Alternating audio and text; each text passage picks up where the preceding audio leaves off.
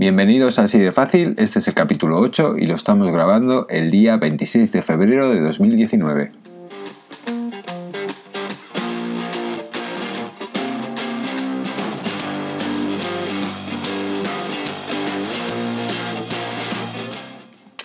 Hoy quería hablaros de ingeniería social. Y lo primero sería definir qué es la ingeniería social. Eh, la podríamos definir eh, como una serie de técnicas para obtener un fin mediante el engaño. Eh, no es muy diferente a lo que hace un actor, un político, para que le votemos, o un vendedor para que adquiramos un producto en lugar de comprar el de la competencia. Los ciberdelincuentes han adaptado y mejorado las técnicas de ingeniería social para engañar a mayor número de usuarios, por lo que conviene tener presente los diferentes principios en los que se basa. Podríamos diferenciar en dos tipos eh, la forma en que actúan los ciberdelincuentes. Por un lado, el hunting, que es obtener una información de una persona y desaparecer. Normalmente busca credenciales de acceso a un servicio o una cuenta. Y por otro lado tenemos el farming. Eh, este, este, otro método busca obtener una relación eh, con una persona y exprimirles en el tiempo. Es, es, justo lo contrario del hunting. Esta fórmula busca mantener el engaño el mayor tiempo posible. Si hablamos de los principios básicos de la ingeniería social, eh, podríamos referirnos a la reciprocidad, eh, que, sería que si alguien nos ofrece algo, eh, tenemos que ofrecer algo también nosotros. La urgencia, la, mayoría de los ataques de ingeniería social enganchan a su víctima por urgencia. Es muy normal en ese tipo de ataques que que nos llamen alguien por teléfono, eh, que nos diga que nos van a cortar nuestra conexión a internet, que es muy urgente, que necesitan datos, el dato X de nuestro, una clave, una cuenta, eh, cualquier cosa de estas, ¿no? Bien. El siguiente principio sería la consistencia. Eh, si hemos dado nuestra palabra y esta acción no nos va a ocasionar un grave trastorno, tenderemos más a cumplir que a no hacerlo. imaginaros que alguien nos pide que hagamos X labores habituales. Una de ellas puede ser un poco rara, pero bueno, eh, como nos hemos comprometido a, hacer estas labores, pues lo haremos y más. Bueno, el siguiente sería el principio de autoridad. Eh, si un becario nos pide eh, unas credenciales de acceso a un servicio, seguramente lo, lo miraremos con desconfianza. Pero si quien nos pide eh, esas credenciales es nuestro jefe, la cosa cambia. Eh, la, usurpación de identidad juega un papel decisivo, eh, bien sea real, un robo de un perfil digital del jefe o aparentada clonando los perfiles o emails muy parecidos. El último principio básico de ingeniería social sería la, validación social. Como seres sociales que somos, buscamos la aprobación del colectivo. Por tanto, si en un email alguien nos pide específicamente que hagamos algo raro, es posible que no lo pensemos, pero si en esa misma conversación hay varios conocidos más, por ejemplo, trabajadores de una misma empresa, y ninguno rechista, entenderemos que no hay ningún problema y acataremos las normas, eh, vengan de quien vengan.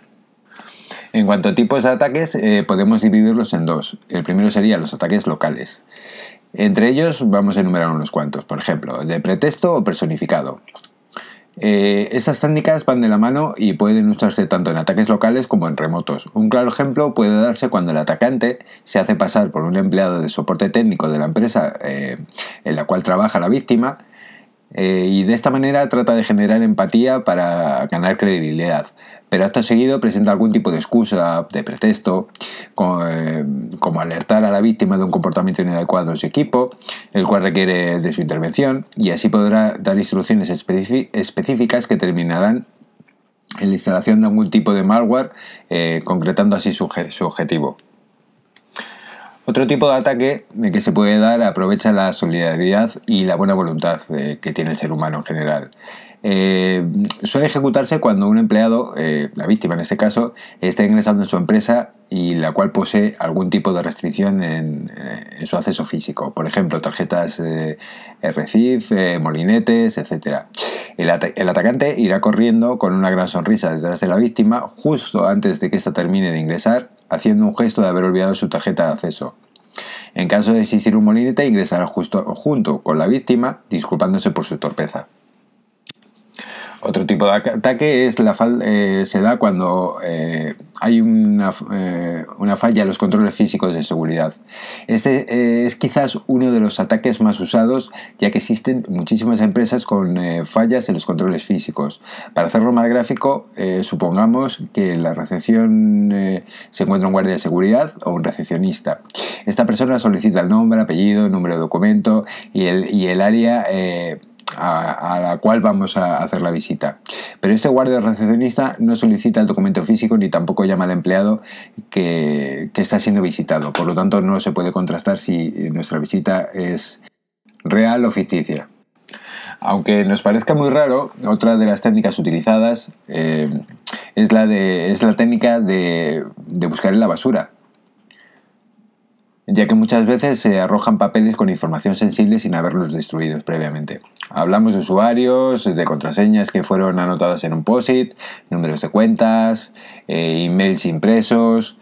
Eh, también se suelen encontrar distintos medios de almacenamiento sin su debida destrucción, como CDs, discos duros, etcétera, etcétera. Otra de las técnicas muy utilizadas es eh, la de mirar por encima del hombro no es ni más ni menos que espiar por encima del hombro a las personas. En algunos casos se hace para poder observar eh, lo que está tecleando la víctima y así poder eh, eh, dilucidar su password, su PIN o patrones de desbloqueo de teléfonos. De la siguiente, la siguiente que hablaremos será la distracción. Esta técnica es la piedra fundamental de la magia y el ilusionismo es utilizada para llevar la atención de la víctima a algo irrelevante, mientras que el atacante eh, puede obtener todo lo contrario. Eh, en este caso, información valiosa, lógicamente. Gracias a esto, el atacante puede, por ejemplo, sacar una foto de una pantalla o papeles con datos importantes, robar un token, un pendrive o algún otro dispositivo de almacenamiento. Otra eh, de las técnicas muy habituales es la de cebo. Es una técnica muy efectiva, generalmente se utiliza en pendrive eh, con software malicioso, eh, los que, eh, que, se dejan en el escritorio de la víctima o en el camino que ésta realiza, por ejemplo en, su plaza de aparcamiento, en el ascensor, etc. El otro tipo de ataques serían los ataques remotos. Se concretan por medio de redes de, telecomunicaciones, incluida Internet, y los principales, las principales son las siguientes. El phishing es una técnica que busca pescar víctimas y para ello utiliza el envío de correos electrónicos eh, conteniendo adjuntos con malware o links de páginas falsas, bancos, tarjetas de crédito, etc. Con el objetivo de tomar eh, control del equipo de la víctima o buscando establecer una relación con las mismas. Un ejemplo de phishing eh, puede ser cuando el atacante se presenta como una anciana que posee una enfermedad mortal y tiene un dinero, generalmente son sumas millonarias. Este dinero lo quiere donar a la beneficencia al estar sola y no tener familiares, eligió a la víctima por su buen perfil en Internet. Proponiéndole transferir el dinero a su cuenta, eh, dejándole un porcentaje siempre y cuando se cumpla la condición de que el resto del dinero sea donado a fines solidarios, el objetivo final de este tipo de phishing eh, generalmente es hacerse con documentos o pasaportes válidos para seguir eh, cometiendo fraudes con los mismos. Piden a la víctima que envíe distintos datos personales y una fotocopia del documento para verificar su identidad Además, hay una suma pequeña de dinero para no levantar sospechas que la víctima tendrá que transferir al atacante en concepto de gastos de notaría, sellados, etc. Esta técnica se convierte aún más peligrosa y efectiva cuando es apuntada a un objetivo específico, como un empleado que tiene acceso a diferentes sistemas eh, dentro de la empresa. En este caso se conoce eh, como cazar con arpón. Eh, redes sociales. esta técnica tiene dos grandes objetivos. Eh, primero, obtener información de la víctima y mm, segundo, generar una relación con la misma. Existen muchas personas fanáticas de las redes sociales, las cuales dan a conocer su vida minuto a minuto. En este caso, este tipo de personas es oro en polvo para los atacantes. Muchas veces se piensa que esto es solo a nivel personal y que, no está relacionado con el trabajo, pero está muy lejos de la realidad. Este, este, pensamiento está muy, muy lejos de la realidad, ya que quizás esa misma persona, la víctima, eh, cumple al pie de la letra las políticas de seguridad de su empresa, pero a nivel personal usa las redes sociales sin concienciarse de la brecha de seguridad que está generando si un atacante lo elige como objetivo. Eh, los ataques telefónicos eh, son unos ataques muy efectivos y utilizados en conjunto con técnicas de pretexto o ataques personificados. eh, son mucho más cómodos y seguros para el ingeniero social eh, al no estar eh, de forma presencial delante de su víctima. Entonces nos haríamos una pregunta.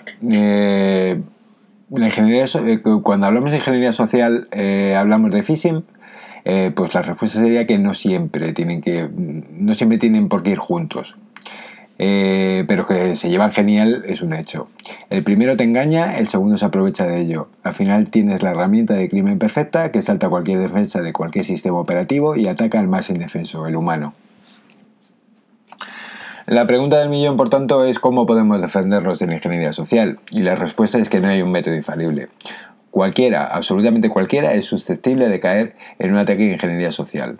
Afortunadamente la mayoría de ataques son toscos, impersonales y masivos. Y eh, aquí no hay excusa que valga. Eh, por último, usar el sentido común en todos y cada uno de los supuestos diarios eh, en que nos encontremos.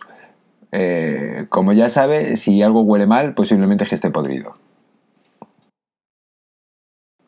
Bueno, y con esto terminamos el capítulo de hoy, esperando que os haya gustado y nos encontramos muy pronto en el próximo episodio de Así de Fácil. Muchas gracias por escucharnos y un saludo a todos.